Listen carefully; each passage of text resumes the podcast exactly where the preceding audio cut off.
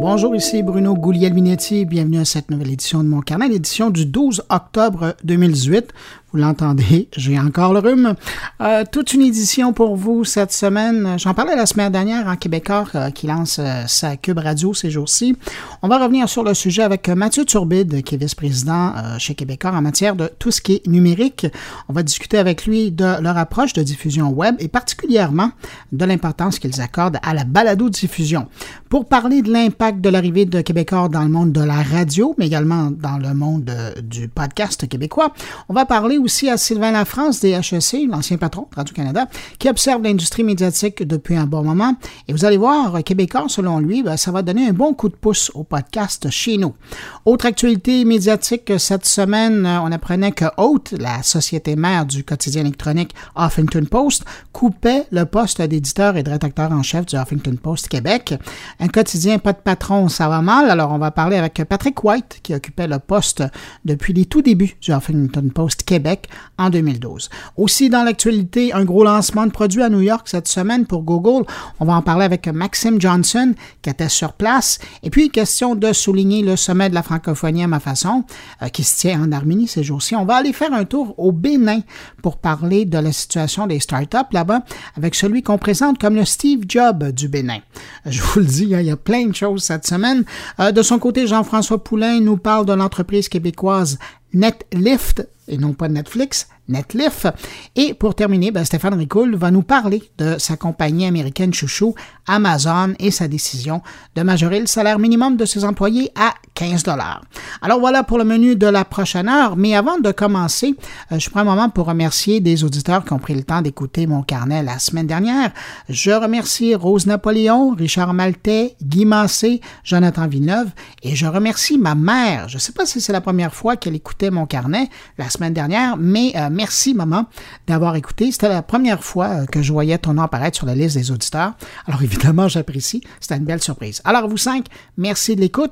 Et puis, tiens, j'en profite pour vous dire à vous qui m'écoutez présentement entre vos deux oreilles, merci. Parce que la semaine dernière, je ne le réalisais pas lorsque j'ai enregistré mon carnet, mais c'était quand même la centième de mon podcast. Alors, merci d'être là encore aujourd'hui et de me trouver une petite place dans votre quotidien pour euh, m'écouter, écouter mes invités. Vous êtes de plus en plus nombreux, de plus en plus fidèles à l'écoute et je l'apprécie beaucoup. Voilà, c'est dit. Maintenant, on enchaîne avec le contenu de mon 101e carnet.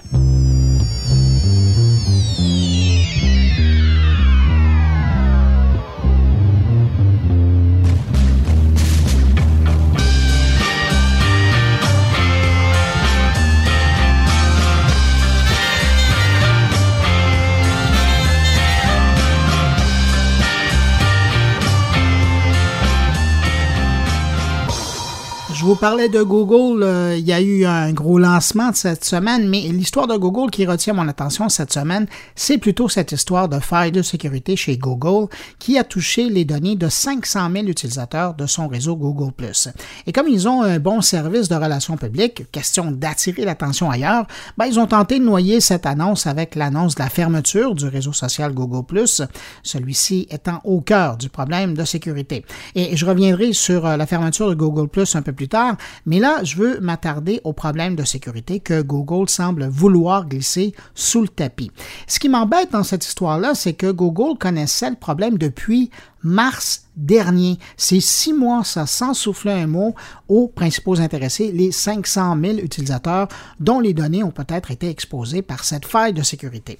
Concrètement, on sait que plus exactement, c'est 496 000 et quelques euh, noms complets d'utilisateurs, leur adresse courriel, leur date de naissance, leur sexe, leur photo de profil, les lieux où ils ont vécu et leur occupation professionnelle qui ont potentiellement été exposés par le biais de 438 applications qui y avaient accès. Avec un tel comportement de la part de Google, si ça ne vient pas de l'Europe, il y a probablement une enquête euh, qui pourrait bien demander euh, sur le comportement un peu débonnaire de Google dans cette histoire-là par la FTC américaine pour son alerte tardive, pour être poli.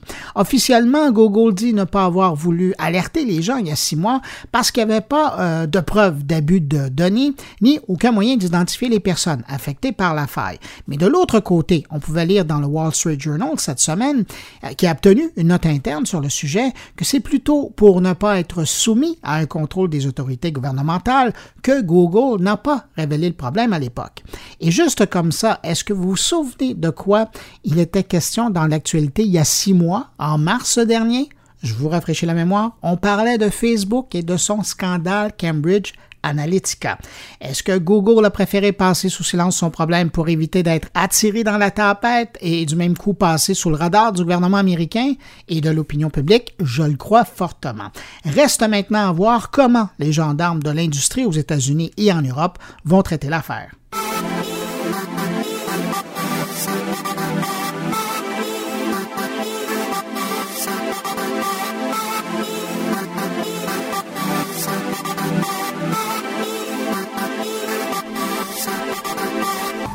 Sinon, j'en parlais il y a un instant, donc, hein, Google qui annonçait cette semaine la fermeture de son réseau social Google ⁇ Mais bon, ne courez pas, retirez vos choses de là, vous avez le temps quand même.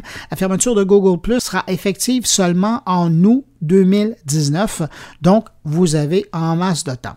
Euh, c'est bizarre parce que on n'a jamais su grand-chose sur Google Plus une fois le service lancé en 2011 et surtout on a l'impression que Google l'avait oublié quelque part sur ses serveurs parce que le service n'a pas vraiment connu de grands changements depuis sept ans.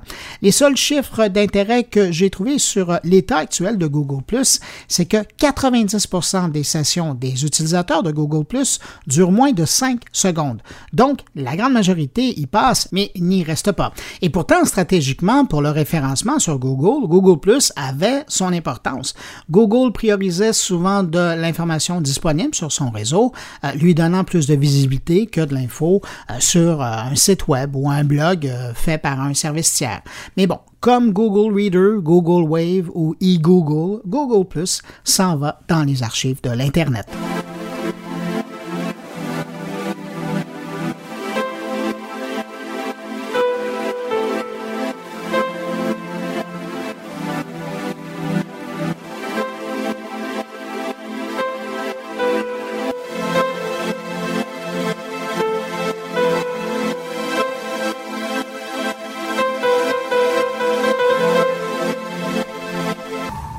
Bon, allez, pour terminer avec Google, on va parler d'une bonne nouvelle pour l'entreprise et ceux qui apprécient les produits électroniques du géant. C'était lancement de produits cette semaine à New York et j'ai joint le journaliste techno Maxime Johnson au téléphone alors qu'il était encore sur place. On l'écoute.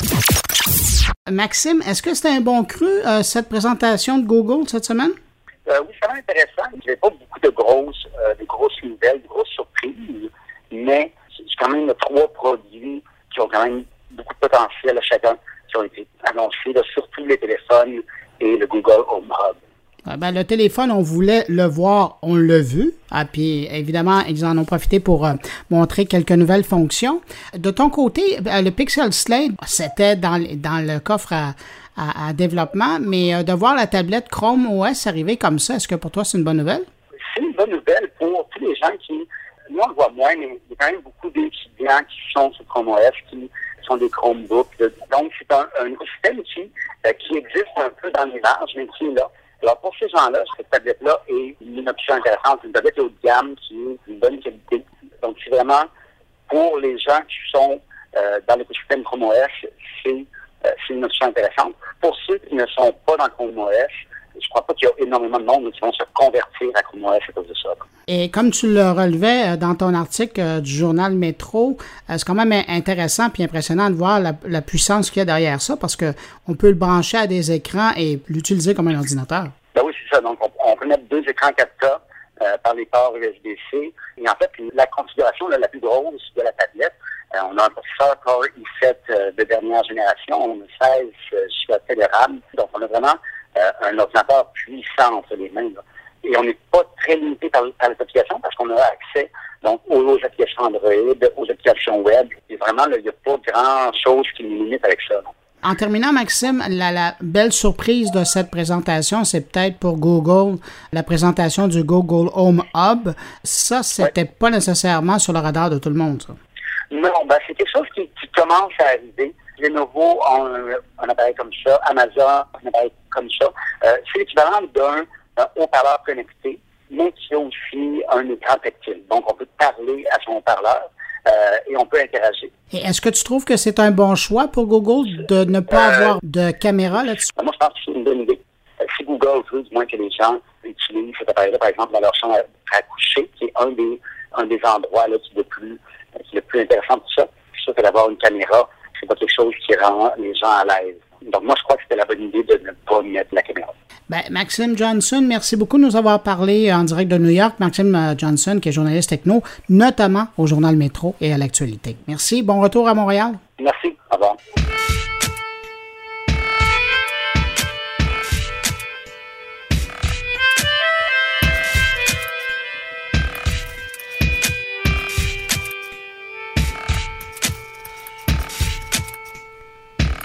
Après Disney, c'est au tour du studio Warner de vouloir faire concurrence à Netflix.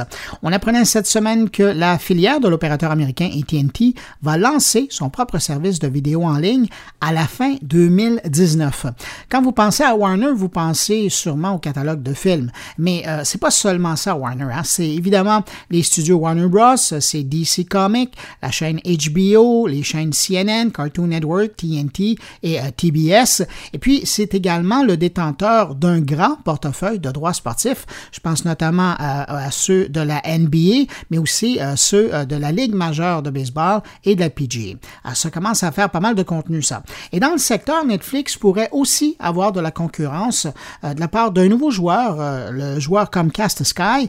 Ensemble, les deux pourraient être tentés par un service de streaming pour offrir du contenu de Universal Studios, NBC et des productions de la Sky d'Angleterre.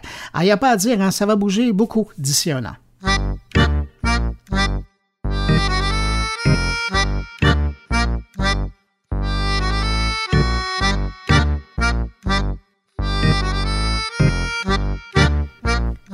On reste dans les grands groupes américains, mais cette fois euh, qui ont un impact direct chez nous. Je parle de Haute, euh, la filiale numérique de l'opérateur Verizon, qui euh, cette semaine revoyait sa structure de Londres et de Montréal pour ses quotidiens locaux du Huffington Post. Chez nous, c'est le poste d'éditeur et de rédacteur en chef du Huffington Post Québec qui disparaît. Même chose pour l'édition de Londres. Pour en savoir plus sur le geste, sur la situation, ben, je joins Patrick White qui occupait ce poste à Montréal depuis depuis les tout débuts du quotidien au Québec en 2012. Bonjour Patrick White. Bonjour Bourdon.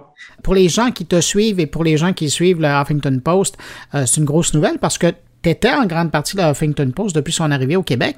Et là, on apprend que ton poste est éliminé et donc que tu quittes le Huffington Post un peu comme ta collègue euh, au UK. Ben écoute, c'est des décisions d'entreprise. Hein. Euh, Verizon, qui est la société mère une compagnie cotée en bourse, avec euh, des dizaines de milliers, plus de 100 000 employés, des, des revenus euh, exceptionnels un peu partout dans le monde. Donc, des entreprises cotées en bourse, il y a régulièrement des restructurations. Puis, ben, j'en fais les frais, mais euh, c'est un choc pour moi encaissé. En même temps, c'est la vie. La roue, la roue continue à tourner et le monde des médias, c'est un peu comme ça. La glace est mince en ce moment. Du journalisme, on le sait, et il n'y a personne qui est à l'abri, en fait. Écoute, ça fait plus de six ans que le Huffington Post était présent au Québec. Oui, ça va euh, faire sept ans en février, ouais, en février prochain. Et qu'est-ce que tu retiens de toutes ces années-là? Bien, premièrement, ça a été très difficile avant le lancement parce qu'il y avait une énorme réticence à l'arrivée du Off-Post de la part d'un grand nombre de médias à Montréal qui ont fait des pressions pour que les blogueurs ne bloguent pas pour nous, euh, parce qu'évidemment, la, la, question des blogueurs non rémunérés, toute la question euh, du gros méchant américain AOL qui débarque avec ses sabots pour dire aux Québécois quoi penser. Tout ça était faux, évidemment, parce que depuis le début, l'Off-Post Québec a été géré euh, par des Québécois, euh, pour des Québécois, toute l'équipe dans le bureau à Montréal, l'équipe des ventes publicitaires, l'équipe de, la rédaction. On a un bureau également au Parlement à Québec, à l'Hôtel de Ville de Montréal. On a une représentation aussi à temps plein. Donc, on a réussi à faire la différence, un contenu différencié. on n'a pas eu à faire de virage numérique parce qu'on était numérique depuis le début. Donc, ça nous a sauvé beaucoup de travail. Euh, on a fait nos preuves euh, dans les balados, dans les grandes séries, les grands reportages. Moi, je suis très fier du dossier sur le suicide des agriculteurs au Québec, un sujet tabou dont on parle très peu. On a réussi à bien s'imposer dans les médias sociaux et montrer à d'autres médias également la voie dans l'utilisation efficace des médias sociaux pour amener un gros trafic pour le site. Mais à la fin de la journée, ce que je suis très fier le, plus, le, truc dont je suis le plus fier, c'est le contenu différencié, d'arriver à se, d'être différent de Radio-Canada.ca, de TVA-Nouvelle.ca, du Journal de Montréal, euh, de Canoë, ben, qui n'existe plus vraiment aujourd'hui, et des autres sites euh, mm. Internet au Québec, avec un contenu euh, axé beaucoup sur la politique, les nouvelles sociales. on a une grosse section en divertissement et spectacle qui fonctionne très bien depuis le début parce qu'on a un star system incroyable au Québec et notre section bien-être également qui a tiré vraiment son épingle du jeu. Et beaucoup la vidéo également depuis 2014, on a investi beaucoup là-dedans. Donc, je suis fier de ces accomplissements-là et surtout fier que le média demeure après mon départ, malgré tout. Qu'est-ce que toi, tu retiens? Parce que tu es un journaliste de profession euh, qui est devenu patron d'un média, mais euh, Patrick White, il retient quoi de cette expérience-là? Ben, premièrement, ça a été euh, une expérience extraordinaire parce que bâtir un média, c'est vraiment, c'est grisant et c'est rare que ça arrive dans une vie.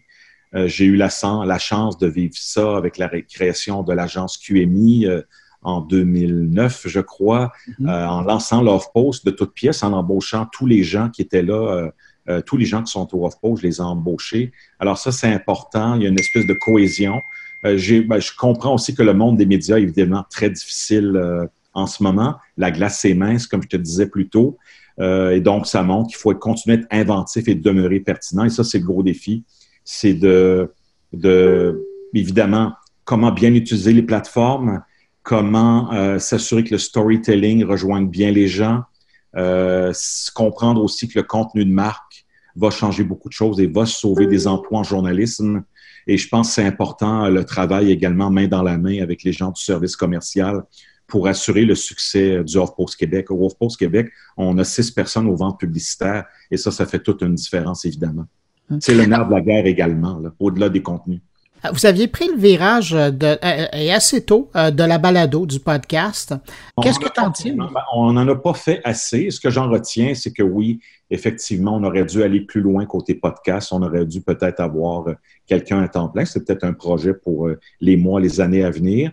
Je pense que le podcast, ça montre bien que les gens aiment se faire raconter des histoires de mm-hmm. façon intelligente, et je retiens aussi que les gens apprécient les, les grands reportages, les longs reportages. Donc, je parle de 30 à 50 minutes. Ah, c'est presque de l'ordre du documentaire, là. Oui, ouais, cet appétit-là n'était pas là il y a sept ans. Mm-hmm. Euh, on parlait beaucoup il y a sept ans, bon, les gens veulent, euh, veulent du clic, euh, les gens, bon, c'est sur Facebook, tu vas chercher du, du clic facilement. Aujourd'hui, c'est plus ça du tout c'est le, retour au contenu de profondeur, le long form journalism. Et si tu regardes ce que fait Post aux États-Unis avec euh, euh, la section Eyeline, qui est vraiment des très grands reportages de longue haleine où des gens passent plus que un, deux ou trois mois sur un reportage, bien, ça, c'est extraordinaire. Et Post Québec, lui, permet à, des, journalistes à l'interne et à l'externe de faire des grands dossiers, des grands reportages qui ont été en grande partie récompensés un peu partout au Québec et dans le monde dans les sept dernières années. Donc, le retour au journalisme beaucoup plus sérieux, au journalisme d'enquête, au journalisme aussi qui analyse, explique l'information et euh, vraiment qui l'analyse pour l'auditoire qui, elle, subit un flot d'informations épouvantable. Il faut le reconnaître. C'est un moment important pour être journaliste et opérer un, vrai média. On n'a jamais eu autant besoin des journalistes qu'aujourd'hui pour le tri de l'information, la sélection, la vérification de l'information, parce que le phénomène des fake news n'était pas très présent en 2012 quand j'ai quand j'ai commencé, évidemment, même auparavant. Donc, ça s'est amplifié dans les dernières années. Ce qui était génial à l'Off-Post aussi, c'était de travailler dans un réseau mondial avec les collègues du Off-Post Canada, du Off-Post États-Unis, du Off-Post euh, euh, en France. Et on avait des sommets annuels à chaque année depuis les sept dernières années. Et ça, c'est exceptionnel de travailler en réseau avec des vrais professionnels. Patrick, tu termines cette semaine. Euh, qu'est-ce qui advient du Huffington Post Québec à compter de lundi? Rien qui change. L'équipe en place est là. C'est des super professionnels, professionnels de l'information. Je ne sais pas qu'est-ce qui va être changé ou modifié dans la stratégie éditoriale, mais c'est une stratégie éditoriale qui est éprouvée, du contenu à valeur ajoutée en politique, en divertissement, bien-être, en vidéo également. Et je pense que l'Off-Post Québec euh, a une, pas une formule magique, mais une, solution gagnante. C'est-à-dire que c'est gagnant pour les lecteurs, c'est gagnant pour les annonceurs et l'Offre-Post Québec devrait demeurer similaire à ce qu'il est, c'est-à-dire authentique et surtout aucune interférence éditoriale du propriétaire dans le contenu. Moi, j'en ai pas connu une en sept ans, donc ça, c'est vraiment exceptionnel. Écoute, Patrick, on entendait, hein, il y a des gens, il y a beaucoup de gens qui sont intéressés de te parler. Le téléphone ne dérougit pas. Je vais te remercier pour ton temps. Je te dis merde pour la suite. Et puis, surtout, merci d'avoir travaillé fort pour que Huffington Post Québec voit le jour. Je me souviens pour avoir suivi ça de très près. Ça avait été tout un travail et tu l'as tenu. Tu en as fait ce que, ce qu'il est aujourd'hui. J'ai fait ce que j'ai pu avec mes moyens, avec une équipe de, de 15-20 personnes. Et je pense que c'est souvent intéressant de travailler dans des médias avec des plus petites équipes pour mhm. le contrôle éditorial, pour euh, la réflexion également. Et je me dis, ben, j'ai fait ce que j'ai pu de mon mieux, euh, de ma disponibilité. J'ai été investi à temps plein là-dedans. Je me considère encore comme euh, un ambassadeur de, de du Post Québec. Ben, c'est un peu ton bébé. Hein? c'est, ouais, c'est mon bébé. Je veux encore parler au présent, mais je vais devoir en parler au passé bientôt. Mais c'est mon bébé. Le bébé demeure vivant et ça, c'est vraiment génial. C'est un bébé qui a, qui a 7 ans et qui, selon moi, va être encore, encore là dans 7 ans. Patrick White, merci beaucoup pour ton temps et euh, bonne chance pour la suite. Au revoir.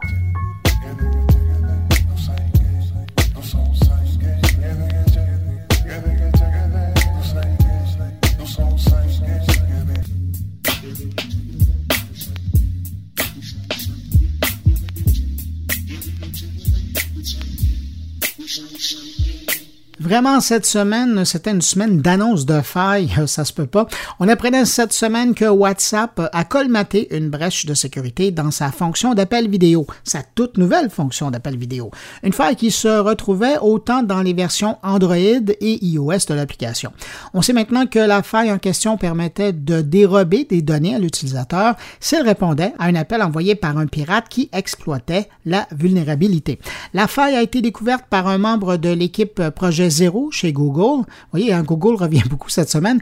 Euh, c'est un groupe d'experts en sécurité informatique qui travaille à trouver ce type de faille un peu partout sur Internet. En terminant, rassurez-vous, si vous utilisez une version à jour de WhatsApp, ben, la faille est déjà colmatée.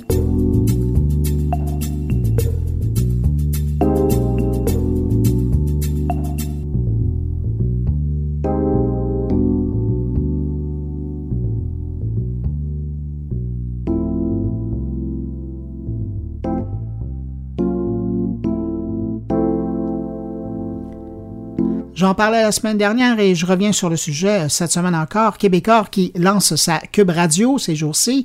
Et pour aller plus loin, pour comprendre la démarche de Québécois dans son déploiement radiophonique et podcastique, je sais, le mot n'existe pas, mais je trouve que ça fait bien, j'ai voulu m'entretenir avec Mathieu Turbide, qui est vice-président numérique chez Québécois. En toute transparence, Mathieu étant un journaliste depuis très longtemps, et même blogueur, avant de devenir un grand patron chez Québécois, c'est pour ça qu'on euh, se connaît et euh, c'est pour ça aussi que je vais le tutoyer pendant la sur ce, je vous propose d'écouter l'entrevue avec Mathieu Turbide. Mathieu Turbide, Québécois lance cette semaine Cube Radio. D'ailleurs, les gens ont pu aller faire un tour déjà sur le site. Il est là. Ils ont pu découvrir les podcasts qui sont disponibles. Mais si on devait présenter un extraterrestre qui arrive, ce qui est Cube Radio, euh, comment tu le présenterais? Mais moi, je pense que Cube Radio, euh, de façon très simple, c'est, je pense, puis sans, je pense sans prétention non plus, c'est ce que la radio en général va devenir dans quelques années. C'est-à-dire que aujourd'hui, on écoute de la radio à travers des récepteurs euh, euh, sur la bande AM, FM. On se souvient, nous les plus vieux, qu'on écoutait beaucoup la radio parler sur le AM à une certaine époque. Là, ça a transité vers le FM. On a vu déjà l'écoute de la musique euh, évoluer vers le streaming, vers l'achat à la pièce euh, dans les années 2000-2010. Euh, puis maintenant, ben, on se rend compte que l'écoute de la radio musicale, ou plutôt de la musique, se, sépare beaucoup entre la radio musicale, qui existe encore un peu, le streaming et l'écoute, comme on a toujours fait d'albums ou de disques, qui, elle aussi, a diminué beaucoup dans le temps. Nous, on pense euh, puis on était à Québécois euh, face à ce dilemme qu'on ne pouvait pas euh, acquérir de fréquences sur les bandes AM-FM qui sont, comme vous le savez, régies par le CRTC. Donc, face à ça, on a attendu le moment où on a pensé, puis on pense vraiment maintenant, que dans quelques années, c'est par l'Internet que la radio parlée va beaucoup s'écouter. On le voit déjà par l'arrivée de, des podcasts, on va en parler un peu plus tard. donc, l'écoute à la demande de contenu audio est en, en, croissance exponentielle en ce moment à travers le monde, aux États-Unis d'abord et beaucoup, mais surtout on le voit aussi en Europe et dans d'autres marchés. Donc, les podcasts sont devenus, je dirais, ce que Netflix a été à l'audiovisuel. Maintenant, le podcast devient euh, dans l'audio pur euh, une façon nouvelle de, consommer des contenus. Et la radio numérique, elle suit, parce que pour moi, la différence entre les deux, c'est que la radio numérique, c'est un, c'est un flux de contenu, euh, une programmation, une grille euh, avec des éléments placés dans le temps euh, qui répondent à, un besoin chez un certain lecteur, pas lectorat, mais une certaine audience qui aime qu'on lui propose, dans le fond, une programmation à laquelle elle va s'accrocher. Et d'autres vont, vont, sélectionner davantage leur contenu audio à la pièce. Et on pense qu'il y a des. ces deux audiences-là existent et coexistent en ce moment dans l'univers numérique. Donc, euh, on a voulu euh, attaquer ça et on le fait avec confiance parce que, comme je le disais au, au départ, j'ai l'impression que dans un horizon assez proche, de 5 à 10 ans, de façon très conservateur, c'est par l'Internet davantage que vont transiter les contenus audio euh, dans l'ensemble de la population. Et je trouve ça intéressant parce qu'un nouveau mot que tu dois ajouter à ton vocabulaire, c'est auditeur et auditoire. Oui. c'est ça, parce que dans le passé, euh, vous n'étiez pas là. Mais c'est pas la première fois que Québécois euh, tente. Ben là, vous faites plus que tenter. Là, vous, vous déployez vraiment le, grand service. Mais vous avez déjà, à un moment donné, essayé un rendez-vous audio sur le web. C'était à l'époque, c'était le magazine du midi avec Gilles Proux, Sophie Durocher animé ça. Qu'est-ce que vous avez appris de cette expérience-là? Ben, oui, ça c'est bon, parce que d'ailleurs, j'étais là à cette époque-là. On était derrière ce projet-là. Et c'était, dans le fond, ça s'appelait le Journal du Midi. Ah, c'était vraiment lié au Journal de Montréal. Puis l'idée là-dedans, c'était qu'on se disait, hey, sur le web, on avait un nouveau site web qui venait d'être lancé au Journal de Montréal, qui a d'ailleurs connu une, super croissance dans les dernières années. Puis on était dans cette croissance-là au début. On se disait, hey, toutes les possibilités sont là. On peut faire transiter de l'audio par notre site Internet. Euh, euh, donc, on avait créé un rendez-vous le midi, donc de midi à 13 h, euh, animé par Gilles Proux, qui avait eu, vous le savez, une émission qui s'appelait le Journal du Midi, là, il y avait plusieurs années de cela. Donc, on avait, fait, on avait gardé cette marque-là pour faire la transition avec le Journal de Montréal. On trouvait ça intéressant. Et l'idée était d'ailleurs de revenir sur les sujets importants du Journal de Montréal du matin. Donc, si le Journal de Montréal sortait ce matin avec deux ou trois scoops, une enquête, un reportage dans le sport, ben, ce qu'on faisait le midi, c'est qu'on passait à travers ça. C'est drôle, aujourd'hui, quand on y pense, ça ressemble beaucoup à ce que le New York Times fait avec son podcast de Daily. on revient sur un ou deux points importants euh, pendant un certain nombre de temps. Sauf que, il euh, faut l'admettre, on était, je ne veux pas dire qu'on était en avant de notre temps, c'est prétentieux, mais on avait euh, sous-estimé, je dirais, le fait que tu ne peux pas imposer une habitude de consommation à des gens s'ils ne l'ont pas déjà. C'est ça l'erreur qu'on avait fait. Il n'y avait personne avant qu'on lance ce petit projet audio-là en 2013, je pense que c'était en 2013-2014. Oui, 2013. Il n'y avait personne. il y avait personne qui écoutait des émissions de radio sur un site Internet de journal. donc, on, arrivait avec quelque chose de complètement euh, nouveau, puis qu'on essayait peut-être de rentrer dans la gorge des gens. Alors que là, ce qu'on fait avec Cube Radio, c'est l'inverse, c'est qu'on a vraiment vu pointer, poindre à l'horizon des nouvelles habitudes de consommation qui vraiment étaient s'ancraient dans les habitudes des gens, euh, autant chez les jeunes avec les podcasts que, je dirais, euh, la révolution est venue par le téléphone mobile. le téléphone mobile aujourd'hui, c'est devenu l'appareil de tous les appareils que quelqu'un a pour connecter, se connecter dans l'univers, pour écouter, pour parler à des gens. Tu sais, dans le fond, c'était pas vraiment, ça a vraiment pris une ampleur incroyable à partir de 2015, le téléphone mobile. Avant, on le voyait poindre, mais aujourd'hui, tout le monde en a un. Même les personnes qu'on dit âgées, qui sont pas si vieilles que ça, sont vraiment aujourd'hui totalement euh, euh, branchées avec leur téléphone mobile sur tous les types de contenus audiovisuels. La bande passante qui s'est aussi, comme on le sait, euh, agrandi puis facilité, ça fait en sorte que des flux comme, le, comme Netflix, euh, comme euh, Club Illico, tous les, les, contenus audiovisuels qui transitent par le téléphone maintenant, on n'imaginait pas ça il y a cinq ans. Donc là, aujourd'hui, la radio, je pense, est rendu, on est rendu là. Le podcast aussi, ça s'en vient. Euh, et là, on s'est dit, ben, on va offrir un contenu. Puis on, va le faire aussi 24 heures sur 24, 7 jours sur 7, 365 jours par année et non pas un rendez-vous, de façon à pouvoir se positionner concurrentiellement face aux stations de radio existantes, qui, elles, sont là tout le temps, puis on a toujours accès. Euh, euh, donc, puis d'ailleurs, si tu veux, on va en parler, mais l'accès aux, disons, aux automobiles, c'est peut-être là aussi l'autre grand défi qu'on a, c'est comment on peut, euh, de façon sécuritaire, inciter les gens à se connecter ou à télécharger à l'avance des podcasts, les écouter dans l'auto, écouter un flux en direct aussi s'ils sont en transit tout ça, ça va être un, travail d'éducation, de, je dirais, puis de, vulgarisation qu'on aura à faire dans les prochaines années. Mathieu, il y a un choix éditorial important qui a été fait avec euh, Radio Cube, c'est que vous l'avez vraiment euh, centré sur les affaires publiques. Il y a d'autres forces chez Québécois Média, il y a le sport, il y a le culturel, mais vous y allez euh, plein front affaires publiques. Pourquoi? Ben, je pense qu'on a comme tout projet, on, se dit qu'il faut euh, commencer par quelque chose, apprendre à marcher avant de courir. Euh, évidemment, puis je lance pas de grands, euh, je dévoile pas de grands secrets là. Cube Radio, tel qu'on l'a annoncé ces jours-ci, c'est un début. Donc, c'est le début de quelque chose.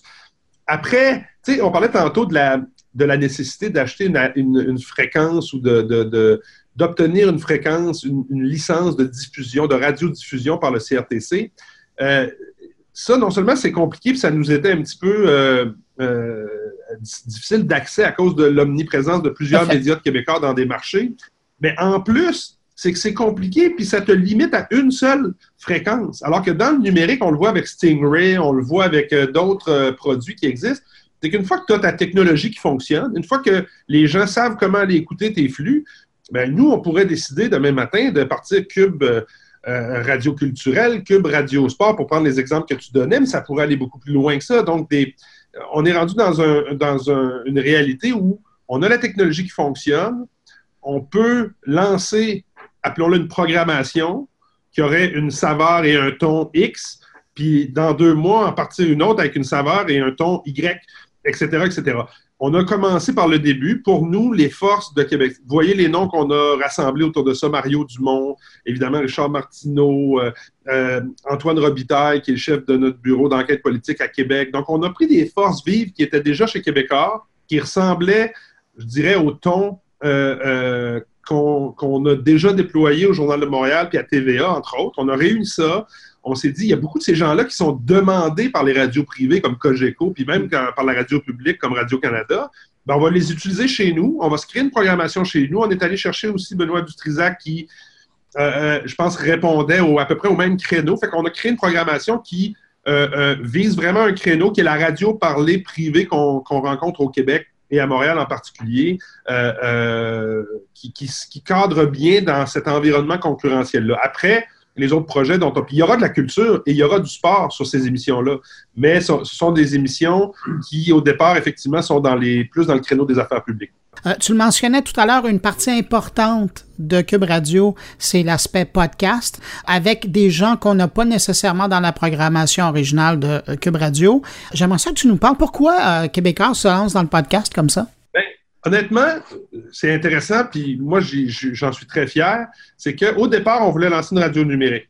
Puis en, évoluant dans, comme n'importe quel projet qu'on fait avec beaucoup de, je te dirais, de, de, recherche, on, a, pris le temps de voir qu'est-ce qui fonctionnait dans le monde, qu'est-ce qui euh, étaient les grandes tendances au niveau de l'écoute de l'audio. Ben, le podcast nous est littéralement sauter au visage. Je vraiment sauter au visage parce que c'était la grande tendance.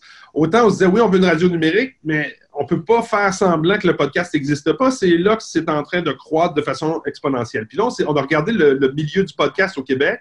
On a vu qu'il était tout, il, tournait surtout autour de la, je dirais, des sociétés publiques euh, comme que sont Radio-Canada, Télé-Québec, etc. Il y, avait quelques initiatives privées euh, à gauche et à droite presque pas ou pratiquement pas de, fiction, comme alors, qu'on trouve beaucoup de podcasts de fiction euh, en anglais aux États-Unis. Euh, on sait que dans la production de matériel de fiction, Québécois est quand même très bien implanté avec Québécois Contenu, euh, de la diffusion chez TVA, Club Illico, etc. Fait toutes ces avenues-là nous ont dit, écoute, on ne peut pas faire fi de cette tendance-là, il faut mettre du podcast. Puis après, on s'est dit, la clientèle qui risque d'écouter des podcasts dans notre territoire, dans notre marché au Québec, est-ce que c'est la même que celle avec laquelle on va viser qu'on va viser avec notre projet de radio numérique? on s'est rendu compte que peut-être pas. Parce que, euh, évidemment, il faut savoir que dans n'importe quel marché, il y a plusieurs audiences avec un S qui ne euh, sont pas nécessairement attirés par les mêmes contenus, les mêmes choses. C'est pour ça que, par exemple, dans la télé, on a des chaînes spécialisées qui vont viser des gens euh, avec des, goûts différents. Donc, on s'est dit, faisons une radio numérique qui, elle, rejoint un large public, OK? Donc, qui se coupe peut-être à certains égards de, de certaines autres audiences ou d'auditoires un peu plus restreints, mais allons rejoindre ces auditoires plus restreints-là par le podcast, avec des, euh, des, émissions un peu plus nichées sur des sujets un petit peu plus euh, euh, spécialisés. moi, je trouve que c'est ça la beauté du podcast, c'est que c'est un peu comme, pour moi, le podcast, c'est ce que les blogs ont été dans les années 2000. donc, le, blog, une fois que, puis toi, Bruno, t'en avais un, évidemment, on en a, moi aussi, j'en avais un, sur le vin. moi, je faisais un blog, j'en fais encore un, mais avec presque plus de, de temps, sur le vin. Ben, aujourd'hui, c'est le podcast qui réunit, je te dirais, des, des, maniaques, des fans finis, comme on dit, d'un sujet X ou Y. Ils vont absolument s'abonner à un podcast et le podcast va les accompagner dans leurs activités journalières, tout ça.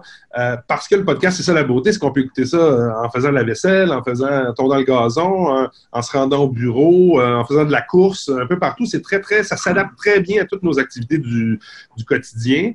Ce que le blog ne faisait pas, parce que pour lire un blog, il fallait que tu sois sur ton ordinateur tout le temps, puis c'était très prenant comme activité. Donc, je pense que ça a transité vers ça. On va pouvoir, avec les podcasts, puis les balados, en fait, on va dire euh, le vrai mot, le français, avec la balado, on va être capable de rejoindre des audiences qui, qui vont être un petit peu différentes de celles de la radio, qui sont très nichées, puis qu'on va, à, laquelle on va pouvoir, je pense, avec laquelle on va pouvoir intéresser des annonceurs, donc des partenaires. On parlait tantôt de monétisation. On le sait que qu'est-ce qui fait la force de Google et de Facebook aujourd'hui? Ben, c'est l'idée d'être capable de, disons, d'offrir à leurs annonceurs un environnement très, très précis d'audience qui s'intéresse à des sujets très, très précis. Le podcast, c'est une manière pour nous, beaucoup moins invasive ou intrusive que Facebook le fait dans votre vie privée, mais de dire, ben, si moi, par exemple, je suis un maniaque euh, je ne sais pas, moi, de cueillette de champignons, ben, je, ça sera présenté par un magasin qui offre des outils euh, pour les gens qui ont la passion de la mycologie, par exemple. Je donne un exemple un peu farfelu, mais nous, on va pouvoir cibler, dans le fond, des, des, des, audiences de cette manière-là, puis euh, répondre à un besoin des annonceurs et à des besoins aussi d'audience qui veulent avoir des contenus très, très, euh, qui répondent à leurs intérêts. Parce que dans le fond, pour vous, si on compare à, d'autres qui sont lancés dans la balado-diffusion, pour utiliser le beau mot, dans le service public, euh, chez Québécois, le défi, il est là au niveau du podcast, c'est d'arriver à monétiser et de rentabiliser cet aspect-là de l'opération. Ben nous, on pense, puis, puis là, on n'a pas toutes les réponses. Puis je veux pas avoir l'air, je veux pas que les gens pensent qu'on n'est pas préparé, on est très préparé, c'est un plan. Par contre, on y va avec une certaine lucidité qui fait que on sait qu'on essaie un nouveau modèle. Ça, ça veut dire quoi? Ça implique qu'on va faire certains tests. On va se rendre compte, ah tiens, pour euh, tel type de contenu, on est mieux d'aller avec tel modèle d'affaires autour. Euh, par exemple, ça pourrait être davantage de commandites à, un annonceur en particulier, comme je le mentionnais tantôt. Il y a aussi tout le côté de la programmatique. Là, on, lance des grands mots que surtout l'univers du marketing connaît, là, mais la publicité programmatique, elle n'est pas que sur les sites web, elle se fait aussi en audio. Donc, on est capable avec euh, des outils de, de, serveurs publicitaires en programmatique de cibler, là aussi, et de livrer de la publicité pertinente, euh, soit un flux audio comme la radio numérique, soit euh, autour des podcasts. Euh, et après, on peut aussi aller à de la vente en direct. Donc, on peut avoir des clients qui sont approchés par la, force de vente de Québécois qui ont dit, regardez, on a tel ou tel produit audio à offrir, voulez-vous vous intéresser à ça? Puis là, on fait de la vente directe un peu comme on en fait ailleurs dans, nos...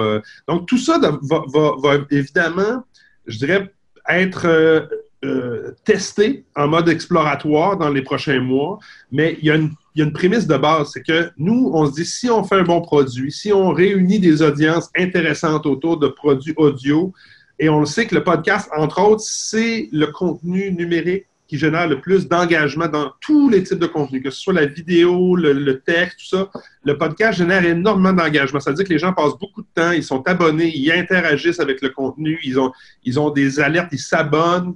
Donc, il y a toute une, mécanique qui fait en sorte que euh, retient l'audience et si on, on, obtient ça, les annonceurs vont suivre. On est convaincu de ça avec quel modèle précisément? Ben ça, ça va être travaillé au fil des, prochains mois, mais on a confiance de pouvoir y arriver. Puis après, ben, ça sera une bonne nouvelle pour la production de contenu, parce que comme tu le disais au départ, on, en produit des podcasts, mais on va aussi offrir nos tribunes, notre tribune, Cube Radio, Cube Balado, à la disposition de certaines boîtes de production de, de balado qui existent déjà au Québec. Il y en a trois ou quatre en ce moment qui euh, travaillent à faire des, productions, puis essayer de les vendre à des diffuseurs que sont, mettons, Radio-Canada ou Cube ou, Télé-Québec ou je ne sais qui d'autre.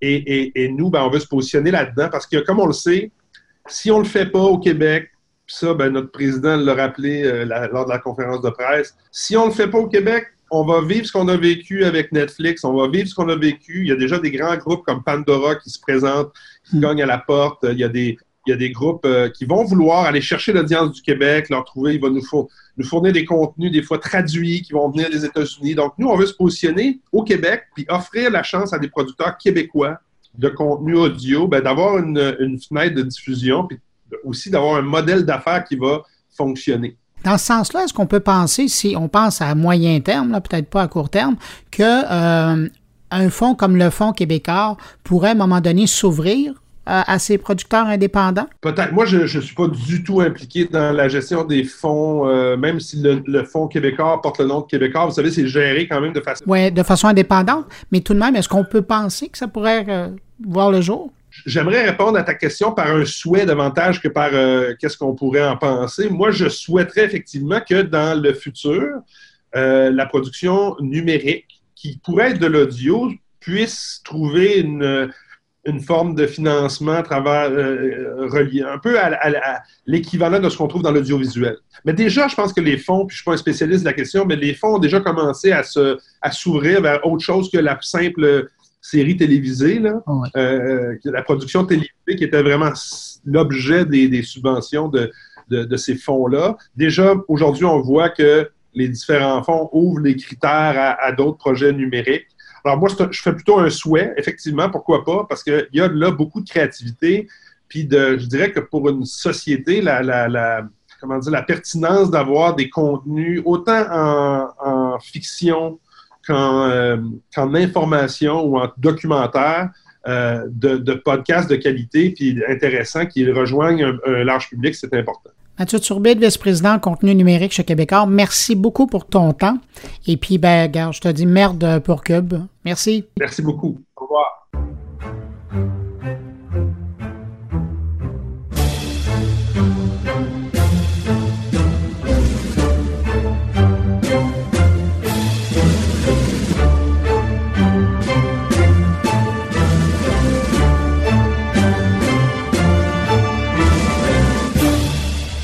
Maintenant, question de prendre un pas de recul, de voir l'impact de l'arrivée de Québécois dans le monde de la radio en ligne et de la balado-diffusion, j'ai fait appel à une autre de mes connaissances qui observe l'industrie médiatique et son évolution depuis un bon moment. Je parle de Sylvain Lafrance, professeur associé à HEC, directeur du pôle média de HEC Montréal et ancien patron de Radio-Canada. Sylvain, est-ce que tu es surpris de voir apparaître Québécois dans le monde de la radiodiffusion comme ça? Ben, non, parce que, parce que depuis un bout de temps, on savait quand même que Québécois était intéressé. Il y avait eu des tentatives très publiques d'acquérir CKC, je pense presque plus d'une dizaine d'années, et ça a été euh, un échec devant le CRTC, mais euh, non, c'est pas surprenant. Il y avait la aussi depuis quelques mois que Québécois voulait entrer par la radio, un peu par la porte de côté, hein, le d'une radio euh, sur une application. Donc non, je suis pas surpris. En fait, c'est même je dirais, très cohérent avec la stratégie de convergence de Québécois. Euh, Pierre-Carl Pelado mentionne souvent cette stratégie de convergence. Euh, il a même discours depuis longtemps, donc c'est assez, cohérent. D'autre part aussi, je me demande s'il n'y a pas dans ça un peu une stratégie de cheval de Troie, c'est-à-dire qu'on on, entre dans le monde de la radio par une porte un peu de côté, mais peut-être pour un jour acquérir de la radio, parce que ce que le CRTC a dit il y a 15 ans, c'est que ça donnerait à Québécois une position dominante dans le marché. Est-ce que c'est encore vrai aujourd'hui, en 2018, 2019, 2020, en tout cas, la question ne se pose pas tout à fait de la même façon. Ce serait intéressant de voir ce que le CRTC dirait. Mais c'est peut-être un signal aussi de, d'une volonté réelle de Québécois de compléter son offre euh, et de compléter sa, fameuse convergence. À moyen terme, est-ce que tu as l'impression que ça peut influencer d'autres groupes médias qui sont déjà présents sur les antennes, sur la FM ou la AM, ou même d'autres qui n'y sont pas encore? Ben, C'est-à-dire que oui et non, les influencer comment? Moi, je pense qu'à court terme, ce que j'espère, c'est que ça va aider à développer le marché du podcast euh, au Québec particulièrement, parce que dans le fond, ça devient un acheteur potentiel de podcast et ça, c'est une bonne nouvelle pour ceux qui en font. Euh, Radio-Canada en fait déjà beaucoup. Hein. Ça fait que quand on a parlé, on a parlé beaucoup au lancement d'innovation et c'est comme ça qu'on va écouter la radio dans 10 ans. Je pense que euh, miser sur le caractère innovateur, c'est bon marketing, là, mais c'est pas tout à fait vrai. C'est-à-dire que beaucoup de radios ont beaucoup développé de podcasts. On peut en écouter. Je mentionnais Radio-Canada, mais France Culture est extraordinaire. Et puis aux États-Unis, il y a beaucoup de radios qui font du podcast. Il y a des films de podcasts privés aussi maintenant. Donc, en soi, ça, c'est pas nouveau. Mais je, je pense que on a vu, on a vu depuis quelques mois, c'est intéressant, une sorte de, fébrilité dans le monde de la radio. Un Stingray, qui est un joueur du numérique, a acheté 110 stations, il attend l'accord du CRTC. Euh, Sylvain Chamberlain a racheté les stations d'attraction. Euh, Cogeco et, et, euh, RNC ont fait des affaires ensemble pour l'échange de stations ou pour la vente de stations. Donc, il y a vraiment une espèce d'intérêt nouveau pour la radio qui vient, je pense, du fait que la radio résiste bien euh, à l'attaque du numérique. Pour, pour, un certain nombre de raisons. D'abord parce que... Résiste ou s'adapte bien? Ben, oui, effectivement, parce que j'allais dire, une des raisons, c'est pas tant que, le, que les ventes augmentent à la radio, c'est que les coûts euh, la radio, c'est très agile. On peut rapidement baisser nos coûts, on peut rapidement changer notre stratégie. Donc, effectivement, la radio s'adapte bien. Les marchés régionaux sont moins attaqués aussi par les GAFA, exemple, parce que sur un marché régional, il y a quand même un public plus captif. Donc, la radio résiste bien, c'est vrai, moi je le pense. Et euh, cela dit, c'est beaucoup parce qu'ils ont baissé leurs coûts, je le répète, pas parce qu'ils ont augmenté leur mais ça résiste bien. Donc, il y a un intérêt réel pour la radio. Et on voit aux États-Unis actuellement un intérêt très réel pour le podcast. Il y a eu des séries comme Serial qui ont connu un succès retentissant. Mais il y a aussi beaucoup de films de podcasts aujourd'hui qui se développent et qui en font des vrais modèles d'affaires. Maintenant, c'est possible sur un marché comme les États-Unis, c'est possible sur un marché comme la France. Est-ce que c'est possible sur un marché comme le Québec? oui, en autant qu'on peut viser l'international, on peut peut-être rentabiliser, parce qu'on peut viser l'international, c'est intéressant. Mais je pense qu'il y a une place pour le podcast. Et ça, à mon avis, la, grande bonne nouvelle pour moi dans toute l'affaire de, Cube Radio, c'est que ça va peut-être donner un peu de, souffle au marché du podcast, qui est pour moi la partie la plus intéressante de, de l'application Cube Radio. La partie la plus intéressante, c'est pas qu'on va entendre une fois de plus ou une fenêtre de plus, Richard Martineau ou d'autres, euh, c'est qu'il va arriver des joueurs qu'on n'entendait pas avant, qui étaient peut-être présents sur le web quelque part, mais qui vont être véhiculés par, une application québécoise et donc par le groupe québécois. Mais avant de tomber dans le podcast, parce que je ben, déjà tu as commencé à en parler, mais je veux t'entendre là-dessus, as-tu l'impression que la web radio, une radio uniquement sur Internet, ça peut vivre au Québec? Oui, c'est naturellement très difficile à cause de la grosseur du marché. C'est-à-dire, est-ce qu'on pourrait faire vivre une radio actuellement en 2018 ou 2019 sur, euh, sur le web seulement? C'est pas simple. Encore là, la radio, l'avantage que les coûts sont bas. oui, ça peut peut-être exister. Il y a, aussi d'autres avantages en commercial. Bon, c'est un média de niche. Euh, on peut très bien suivre l'auditoire, donc offrir aux annonceurs une, une, information très, très, très précise sur ses auditeurs. Donc, ça, c'est potentiellement assez intéressant. Donc, il y a, a peut-être de la place pour certaines radios web qui s'adresseraient plutôt à des clientèles plus jeunes. Et ça, c'est bien parce que les annonceurs les cherchent. Donc, commercialement, là, la réponse est oui, peut-être. Ou peut-être. Parce que le, peut-être vient de la grandeur du marché. 6 millions, 7 millions d'habitants, c'est pas beaucoup euh, si on compare à d'autres grands marchés.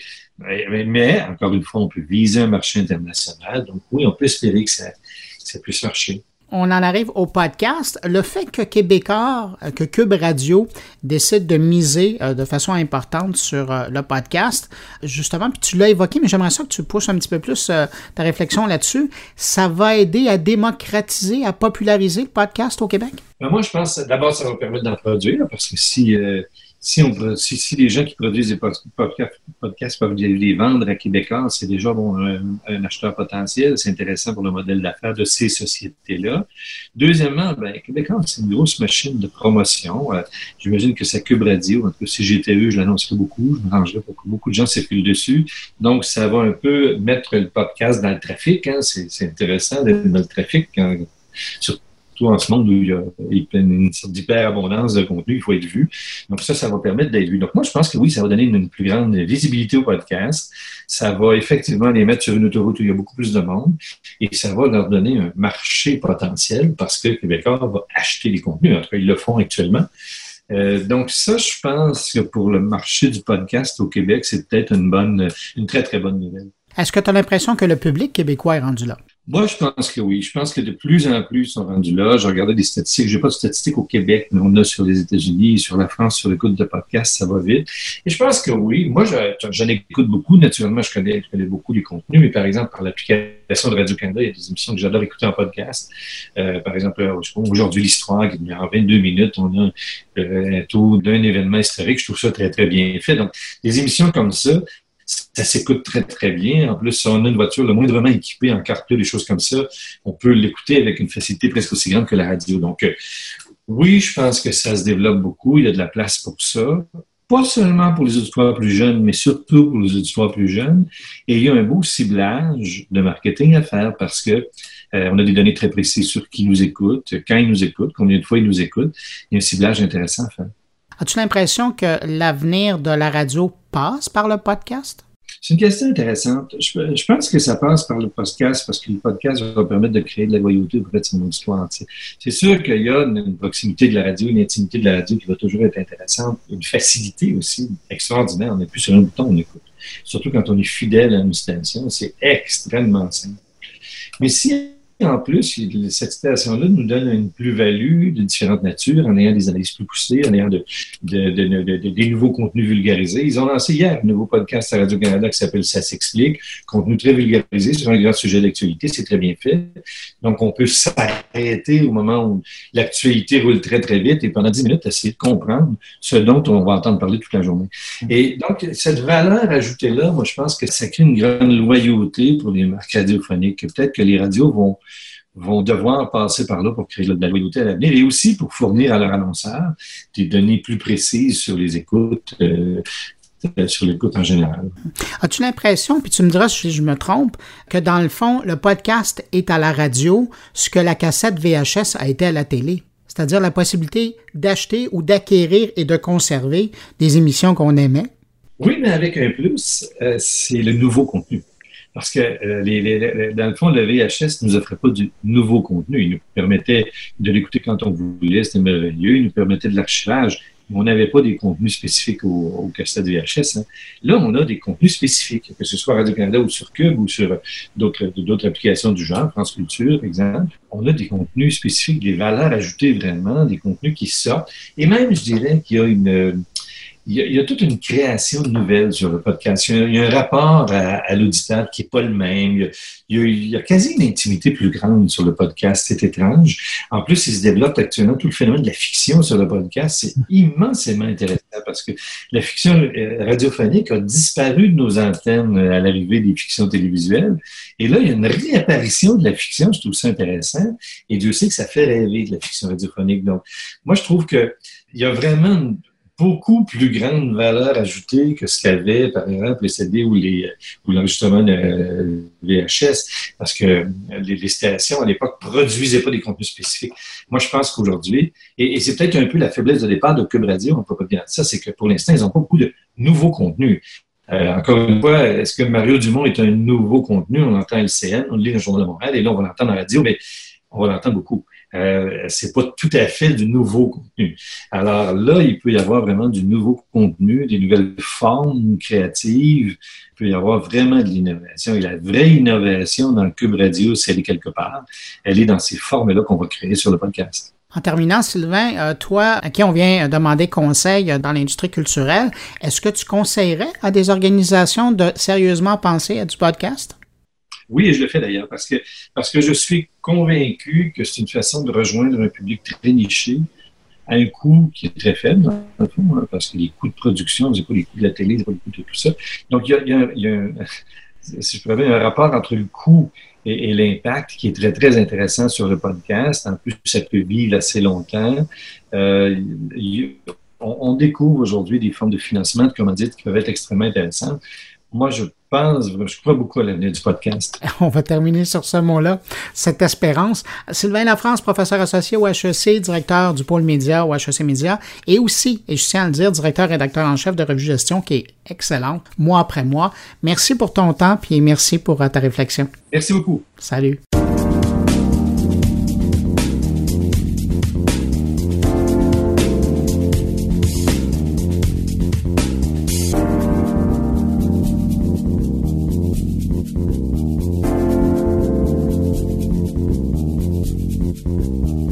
Ne sais pas si vous vous en souvenez, mais euh, il y a quelques semaines, je vous parlais de cette histoire au Bénin, en Afrique, où le gouvernement national avait décidé de taxer l'usage de Facebook. Dans les faits, c'était euh, pour mieux contrôler la critique envers son administration, qui était publiée allègrement sur Facebook, mais parallèlement, ben, cette approche freinait l'adoption de l'outil de communication et carrément pour certains entrepreneurs, ben, ça coupait court à une façon de développer leur marché.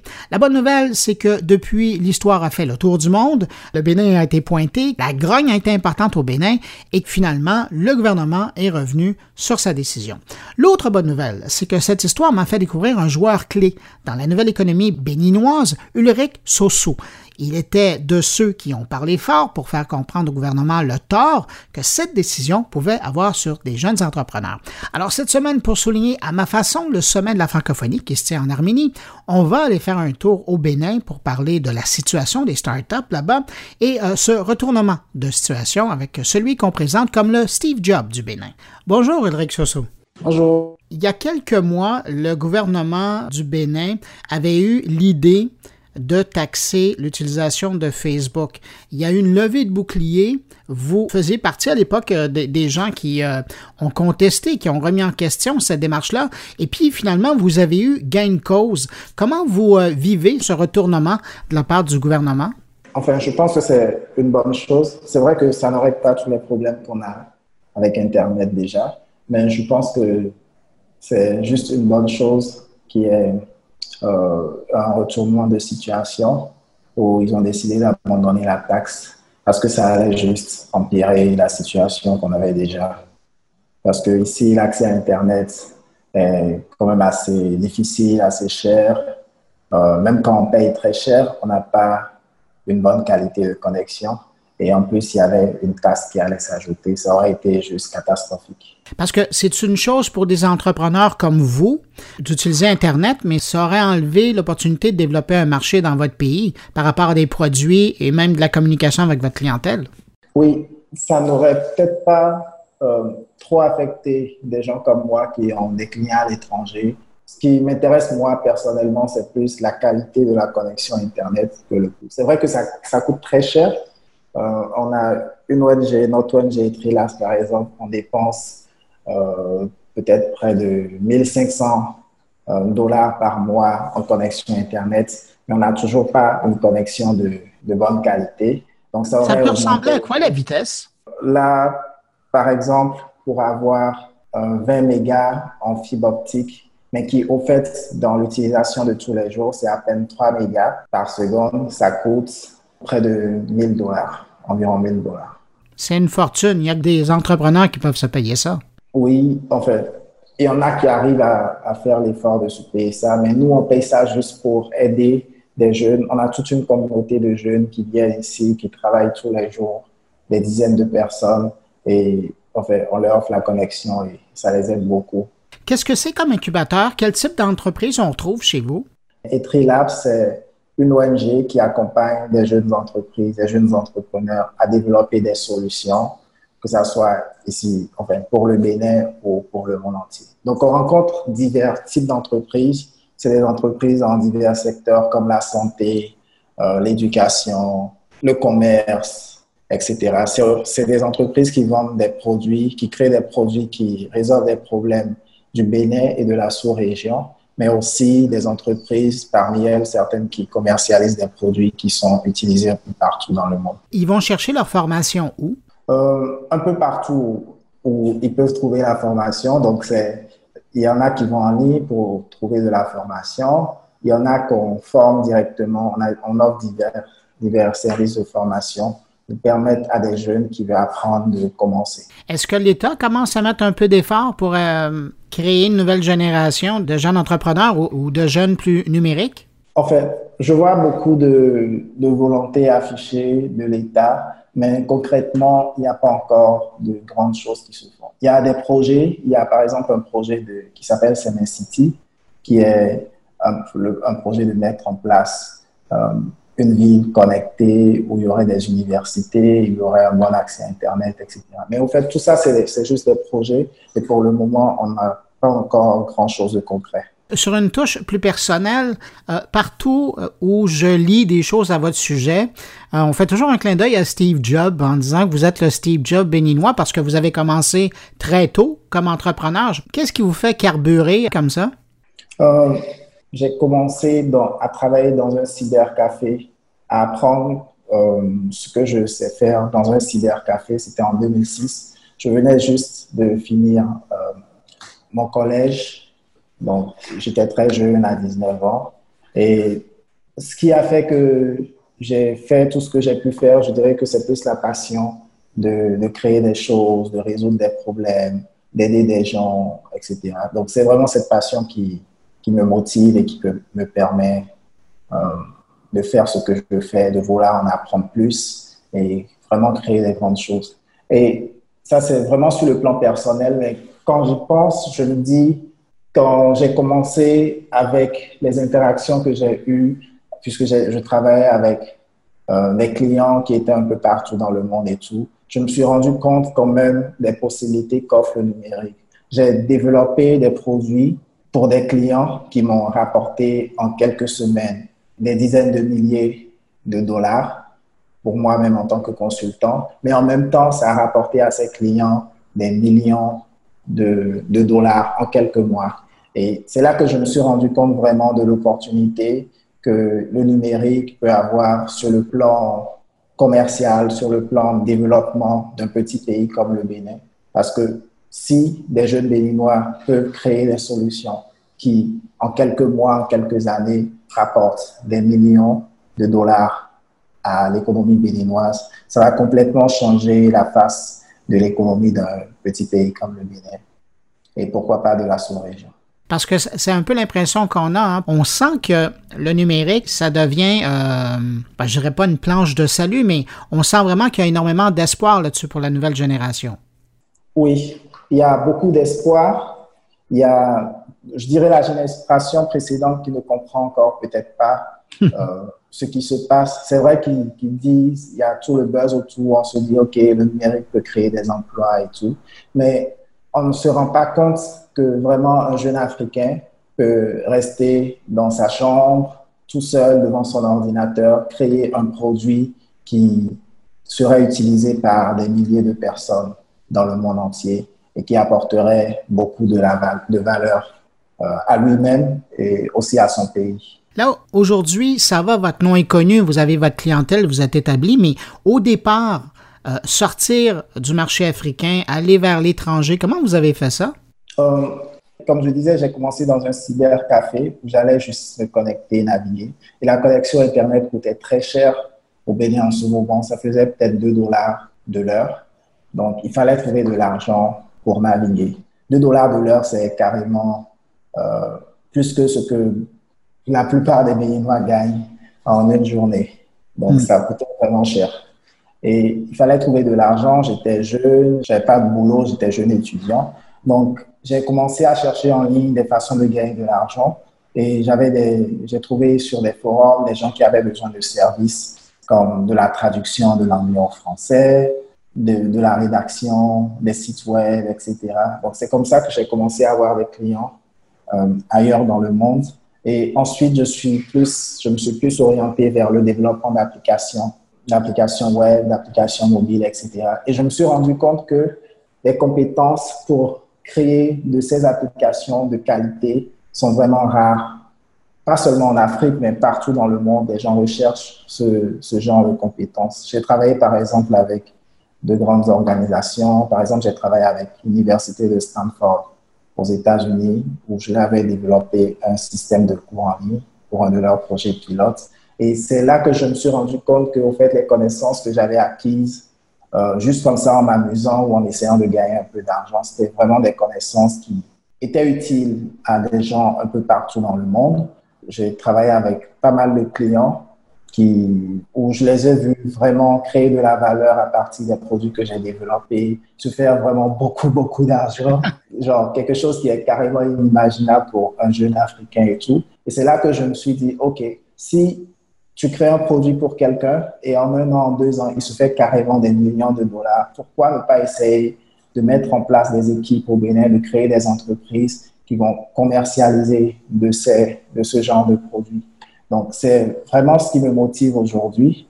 Donc, juste aider des jeunes Africains comme moi, collaborer avec eux, mais collaborer aussi avec des gens un peu partout dans le monde, quel que soit le continent. Parce que le fait d'être sur Internet depuis, d'avoir tout appris sur Internet, d'avoir appris beaucoup de choses de personnes qui ne sont pas en Afrique, de personnes qui parfois ne savent même pas c'est quoi le Bénin, où est-ce que ça se situe, ça m'a permis quand même d'être ouvert et de me rendre compte que avec Internet.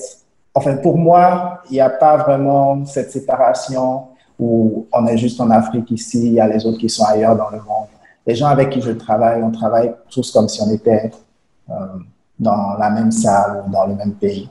Mais c'est important d'être béninois pour vous. Hein? On le sent quand on lit, parce qu'à de nombreuses occasions, vous auriez pu quitter le pays parce que ça allait bien à l'extérieur, vous aviez des bons contrats.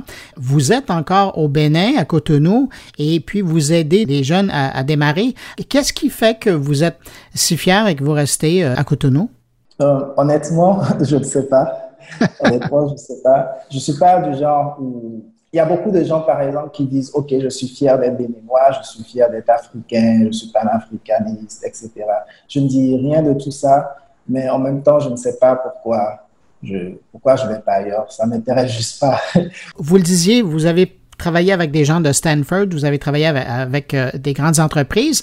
Est-ce que vous sentez de la collaboration et de l'intérêt des géants de l'Internet par rapport à l'innovation qui se fait euh, chez vous au Bénin ou avec les équipes que vous travaillez? Évidemment, on peut penser euh, au Microsoft, Google, Facebook et compagnie. Est-ce que vous sentez de l'intérêt de leur part?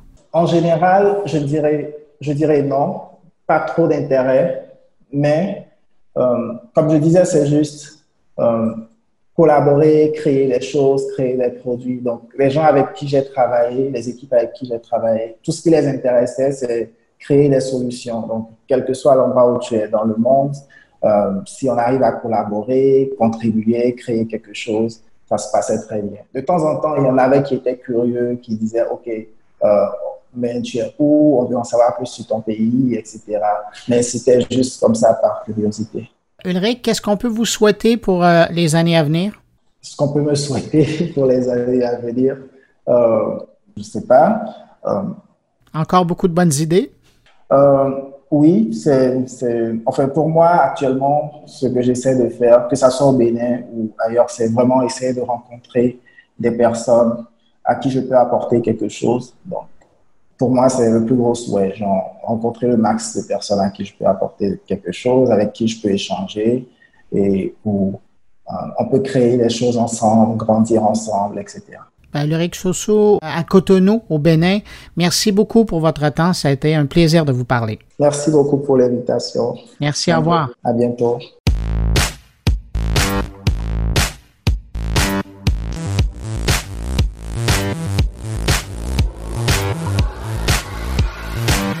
C'est maintenant le temps d'aller rejoindre Jean-François Poulain. Salut Jean-François. Bonjour Bruno. Eh, dis donc, tu nous parles de quoi aujourd'hui?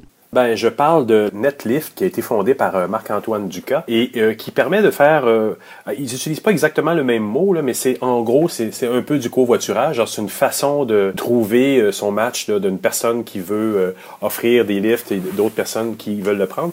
Puis ça, ça, ça, vient complémenter beaucoup l'offre à Montréal parce qu'en ce moment, ben, on a plus des Uber, on a des Théo Taxi, dont on a déjà parlé dans les entrevues ici. Puis eux vont aller plus vers les gens qui ont l'habitude d'aller à certains endroits vont travailler toujours au même endroit, euh, sont capables de planifier un peu à l'avance leur transport. Donc, ça vient s'inscrire dans le fait que moi, en tant qu'utilisateur qui a plus de voiture, qui en veut plus, qui va, par exemple, travailler à Bombardier tous les jours, mais va vouloir avoir un service, partager la voiture avec d'autres employés et donc, euh, ou d'autres personnes qui travaillent euh, dans les mêmes rythmes que moi, les mêmes horaires que moi. Et, ce qui est le fun aussi, c'est qu'il s'engage au bout de la ligne si la personne n'a pas le, lift, ça a été fait dans l'application, ben, il y a un taxi qui va se présenter à la place. Et, donc, voilà, ben, c'est très intéressant. On parle beaucoup de méthodologie, comment on se met à l'écoute des utilisateurs à travers l'app. et puis, ben voilà, et là, je t'ai bien écouté, mais tu n'as pas mentionné le nom de ton invité. Alors, tu parles de ça avec qui? Je parle avec Éric Noël de la startup Netlift. C'est encore un peu dans mon exploration des startups, dans les façons de fonctionner. Bon, on va t'écouter tout de suite. Merci pour l'entrevue. Merci Bruno. Alors, Netlift, c'est une entreprise euh, de Montréal. On est très fiers de ça. Euh, une entreprise de microtransit. Alors, qu'est-ce que le microtransit? Ben, c'est du déplacement euh, de courte durée ou de courte distance, en fait. Euh, contrairement à de l'interurbain, donc de longue distance, de ville à ville, par exemple. Donc, euh, pour l'instant, on se concentre là sur euh, Montréal Métro euh, principalement. le microtransit est exprimé chez nous de deux façons, c'est-à-dire que normalement, le microtransit est assuré par les taxis conventionnels et ou le transport actif, le vélo, la marche, et ainsi de suite. Notre côté, c'est qu'on a une offre un peu exceptionnelle, c'est que le microtransit est donné par deux types de véhicules. Le premier étant des véritables chauffeurs de taxi, euh, qui sont attitrés euh, par euh, permis légal avec le Bureau de Taxi Montréal. Et l'autre offre de service, c'est des covoitureurs qui décident de partager leur route domicile-travail. donc, c'est nos deux offres, en fait, sur la plateforme.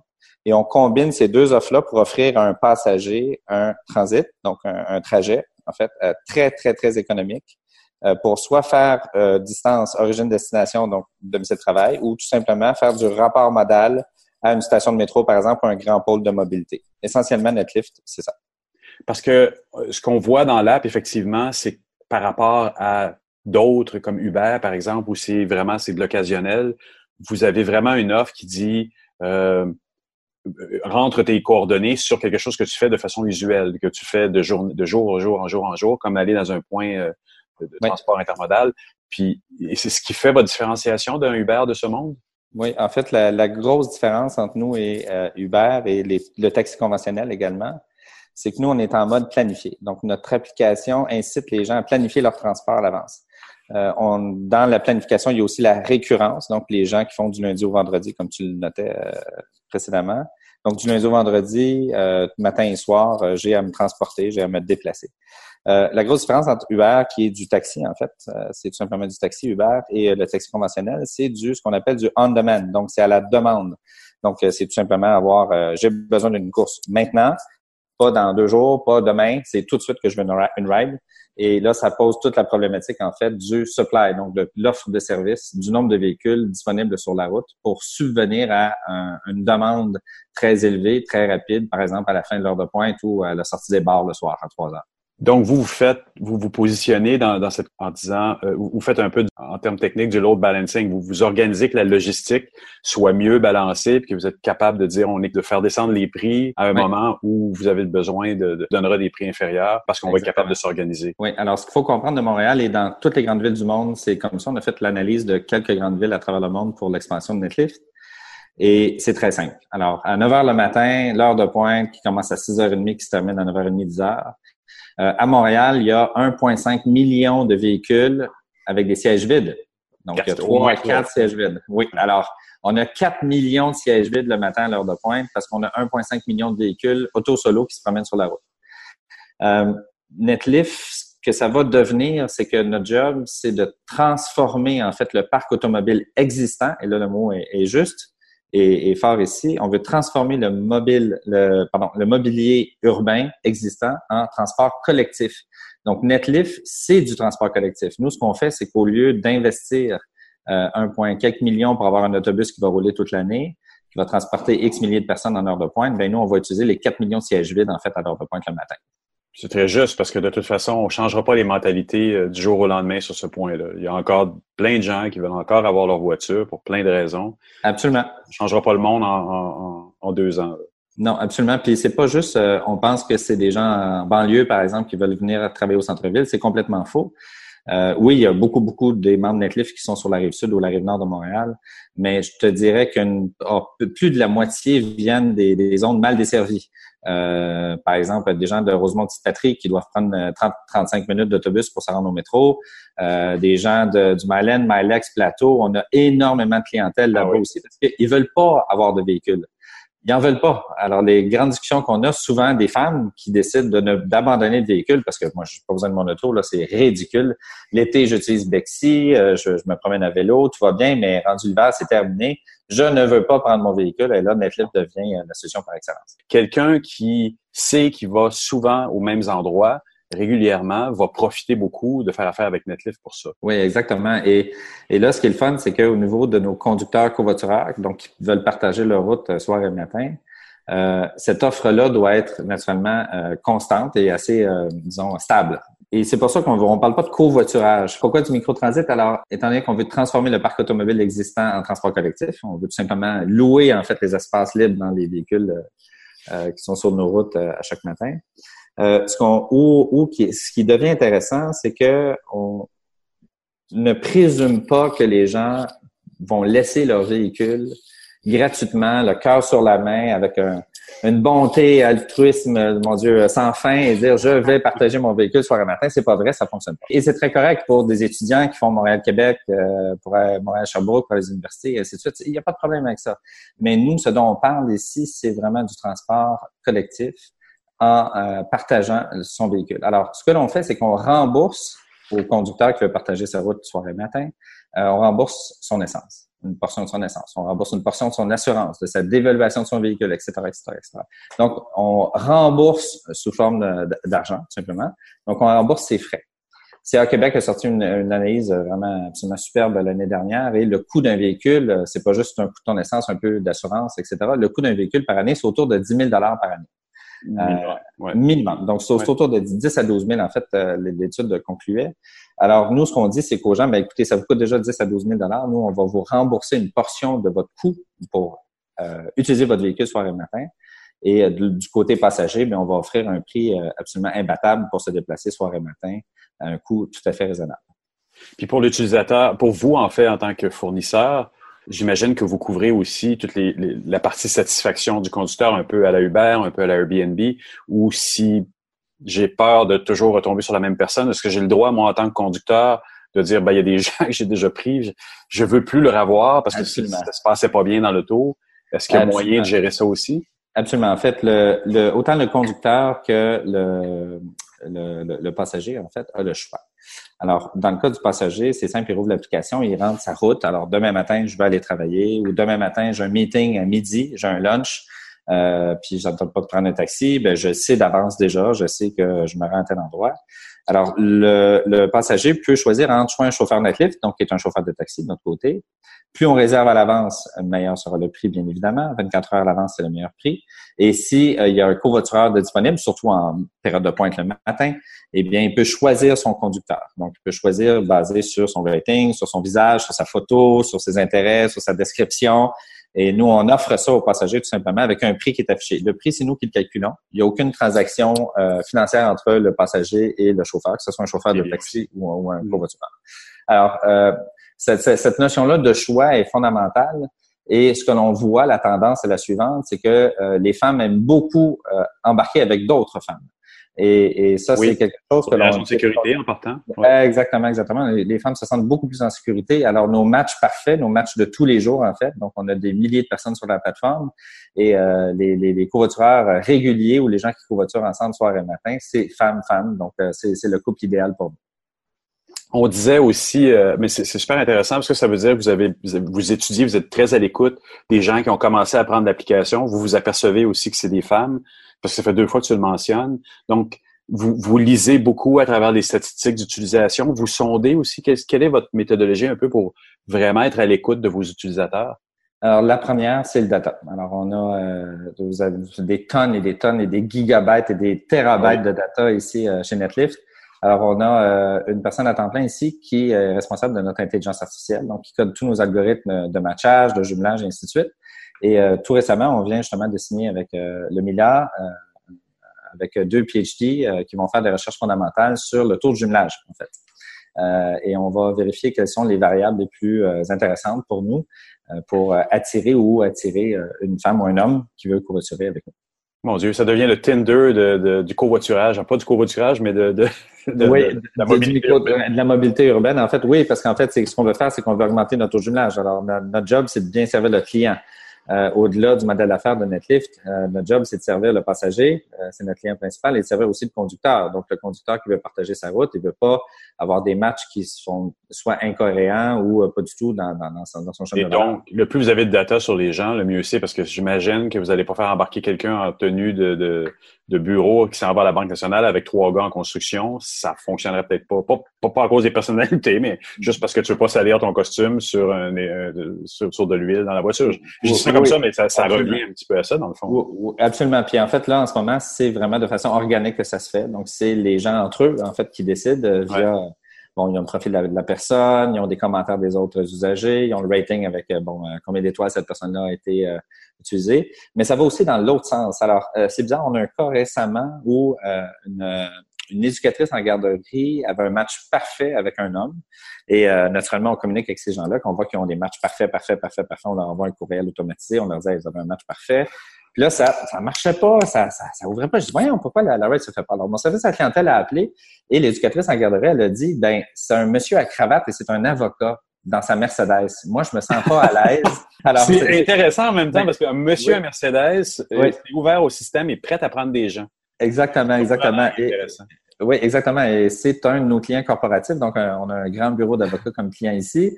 Euh, donc, tous les avocats sont sur la plateforme. Mais l'éducatrice en garderie, elle voulait pas embarquer avec un monsieur avocat avec sa belle Mercedes parce que, bon, elle se sentait un peu, euh, mon Dieu, pas à sa place, disons. Alors, alors on a bien puis on a dit, mais non, mais non, mais non, il est super fin, on le connaît, puis bon, etc., etc. Donc, on a essayé de la rassurer là-dessus. Mais c'est juste pour montrer des anecdotes, en fait. Donc, les affinités entre les gens on est vraiment au balbutiement en fait de ça. Euh, ce que ça nous prend aussi, c'est beaucoup, beaucoup, beaucoup d'usagers qui génèrent des routes, euh, qui veulent aussi demander une route. Donc euh, là, on est au balbutiement de Netflix. En fait, Montréal, c'est un beau projet pilote pour nous. Et, donc, ce que je t'entends dire aussi à travers ça, c'est qu'à terme, vous pourriez avoir, vous pourriez vous permettre de demander plus d'informations aux gens, justement pour créer des meilleurs matchs comme ça. Et, et, on, on, on, jase, mais à terme, encore plus loin, peut-être, ça, ça, peut devenir une façon de faire du réseautage. Absolument. T'embarques que des femmes d'affaires, ça peut être ça. Là. Ah, absolument. Puis on, on, c'est pas notre désir, mais ça va, ça va arriver. De toute façon. Ça va arriver, oui, exactement. Ça va arriver tout seul. Donc, j'ai même pas l'intention au niveau de la com, au niveau du marketing et de la commercialisation de pousser cette, cette donnée-là ou cette notion-là. Euh, alors, c'est clair que pour nous, c'est en remplissant les sièges vides, on va pouvoir le faire. Il y, a, il y a, un truc intéressant dans notre modèle aussi également, c'est les stationnements. Alors, ce qu'on s'est rendu compte l'année dernière, euh, après avoir fait euh, plusieurs études là-dessus, euh, c'est que le stationnement est également une clé extrêmement puissante pour convaincre les gens d'abandonner l'auto solo. Alors, l'attribution des places de stationnement, c'est quelque chose que l'on on soupçonnait en fait qu'il y avait quelque chose de magique derrière ça. Et ce qu'on s'est rendu compte, c'est la chose suivante, c'est que si vous retirez une place de stationnement au centre-ville à un employé qui l'a eu par convention, convention collective, ou le fait qu'il y a un poste euh, au gradé et autres, mm-hmm. si on retire et on change l'attribution des stationnements à ces gens-là en disant tu vas avoir ta place de stationnement seulement si tu covoitures. Seulement ah. si tu combats l'auto solo. Et ce qu'on s'est rendu compte, puis on a fait plusieurs projections mathématiques là-dessus, on peut se rendre compte qu'on peut vider de moitié très facilement la moitié des stationnements des grandes entreprises à Montréal. Wow. Donc, on peut s'imaginer que vous êtes en train de démarcher avec des grandes entreprises pour encourager les employés à faire ce genre de choses-là. Maximiser vos stationnements, en fait. C'est même pas ah la, mobilité, c'est de maximiser leur stationnement.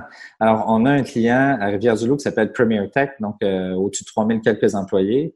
Euh, ils poussaient le stationnement, coupe des arbres, poussaient le stationnement, poussaient le stationnement, poussaient le stationnement. Un moment donné, ils ont dit, hey, ça va faire, là. On est en 2018, on va trouver une solution. Alors, ils ont pris l'argent, en fait, du, de l'agrandissement du stationnement, puis ils ont dit, on met ça dans Netlift. Alors, l'entreprise subventionne le passager.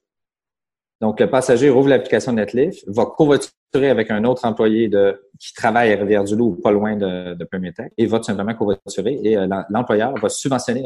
Et, et, comment ça s'est passé? Je peux te ramener un petit peu au début de, de Netlift. Là. Vous, avez fait, vous avez fait de la recherche au début pour en, arriver à déterminer le besoin. Est-ce que c'est quelque chose que, que, vous avez fait, vous, cette recherche en amont? La, les fondements de Netlift, vraiment depuis sa fondation en 2012 par euh, euh, Marc-Antoine Ducas et Guillaume Boudreau, euh, l'analogie que Marc-Antoine me, me, donnait en 2012, parce qu'on se connaît depuis tellement longtemps, il m'a dit, Eric, c'est comme la compression vidéo.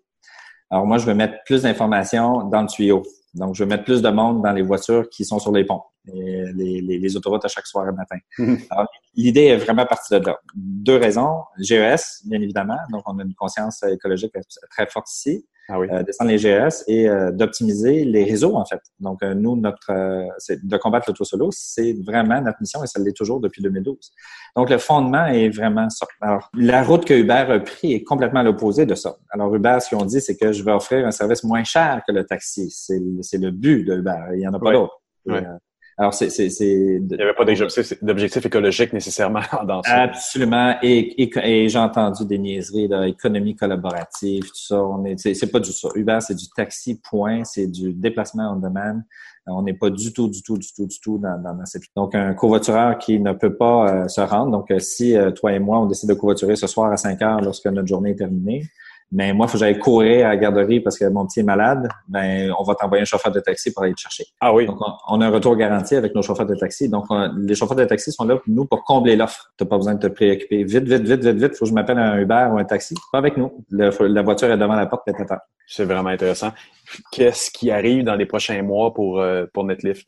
Ben, en fait, euh, on s'est rendu compte que les grands employeurs ont vraiment besoin de nous. Euh, il y a beaucoup de systèmes de covoiturage maison qui se sont mis en place, ah des fois aussi avec des entreprises tiers qui offrent des solutions logicielles pour les employeurs pour faire du maillage. mais ces technologies-là ont atteint leurs limites. Euh, étant Comme tu disais, le bassin d'utilisateurs étant limité, à un moment donné, les matchs ne peuvent pas arriver. Là. Exactement, exactement. Et là, en signant plusieurs grands employeurs dans les, dans les prochains mois, euh, on va avoir un bassin absolument hallucinant de nouveaux conducteurs et de nouveaux passagers qui va débarquer sur la plateforme avec les grands employeurs du Québec. Euh, donc ça, c'est un. Deux, euh, notre, nos relations avec les sociétés de transport s'améliorent. Donc au début, ah on était un peu, un peu en conflit. Euh, là, on y voyait comme un peu de la menace. Mm. Euh, mais on a un beau projet, entre autres, euh, il y en a quelques-uns, mais le prochain, c'est un beau projet avec la STM, qui s'appelle le projet Céleste. Euh, donc, les gens vont profiter via leur carte opus de Netlift illimité. Donc, nous, on va faire du rabattement sur les stations de métro. Donc, euh, si vous êtes membre euh, Opus, donc on a un petit groupe euh, qui va tester avec nous. Donc, un petit groupe qui nous a été soumis par la STM, petit groupe de personnes. Donc, on part en projet pilote avec eux, on va tester le modèle et c'est pour faire du rabattement aux stations de métro. Alors, c'est pas le premier, il va en avoir d'autres bientôt. Et voilà. Intéressant, intéressant. Eric, je tiens à te remercier énormément pour cette entrevue. Ça fait plaisir, merci.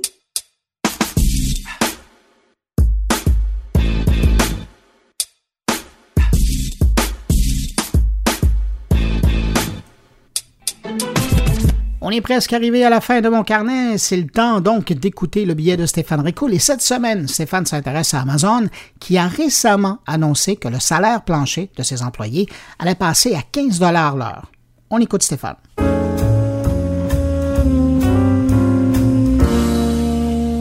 Bonjour Bruno et bonjour à tous tes auditeurs. Encore une fois Bruno, merci beaucoup de me prêter un peu de temps entre les deux oreilles de tout ce beau monde qui t'écoute. Alors que Amazon réitère sa première place dans le cœur des consommateurs québécois en tant que destination web, à 38% des adultes, selon le CFRIO, adultes qui réalisent au moins un achat mensuel sur Amazon, eh bien mon géant préféré a décidé de fixer le salaire de base de ses employés à 15 dollars de l'heure à compter du 1er novembre. Ce qui représente quand même le double du salaire minimum actuel en vigueur aux États-Unis. On se rappelle tous de la sortie publique d'Alexandre Taillefer en 2016, aux côtés du président de la FTQ, pour réclamer une hausse du salaire minimum à 15 dollars de l'heure ici au Québec, puisque à 10 et 75, un travailleur serait sous le seuil de la pauvreté fixé à 23 800 dollars. Selon les chiffres cités à l'époque, on parlait de 211 000 travailleurs impactés chez nous. À titre de comparaison, juste pour Amazon, on parle de 250 000 employés impactés. Cette décision à l'époque avait créé quelques tensions, on va dire ça comme ça, dans le monde des affaires entre le clan des pour et le clan des contre. Alors même si toute comparaison sera difficilement viable, il va être quand même intéressant de suivre ça de près dans les prochaines années. Mais revenons à Amazon. Cette décision de porter le salaire minimum à 15 dollars, pas besoin de faire la politique de l'autruche, elle est motivée par la mauvaise réputation que Amazon a concernant les conditions de travail et le manque de sécurité d'emploi. Ajoutez à cela des objectifs de productivité apparemment quasiment inatteignables. Mais elle est également motivée par le besoin critique en main-d'œuvre de cette entreprise qui est en hyper-croissance alors qu'elle évolue aujourd'hui dans un marché de plein emploi aux États-Unis. Alors, est-ce que ça va créer un effet d'entraînement aux États-Unis?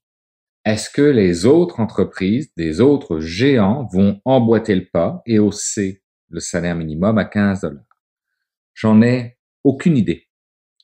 Mais si c'était le cas, il va être, selon moi, urgent de suivre de près l'impact économique que cela va générer et de voir si les conclusions à l'époque de la FTQ et de M. Taillefer s'avéraient réalistes. Et ces conclusions étaient que de hausser le salaire minimum à 15 dollars allait générer une économie globale pour notre gouvernement de 3 milliards de dollars.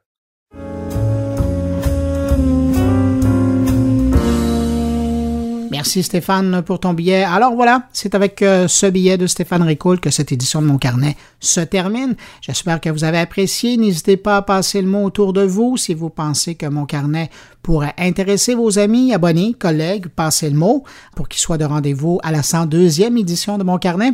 Si vous désirez euh, me laisser un message, vous pouvez le faire en passant par la page Facebook de mon carnet, par le billet de mon compte Twitter, sur la page SoundCloud de mon carnet ou encore tout simplement par le blog à l'adresse moncarnet Merci d'avoir été là. Je vous souhaite de passer une excellente semaine. On se retrouve la semaine prochaine pour une nouvelle édition de Mon Carnet. Au revoir.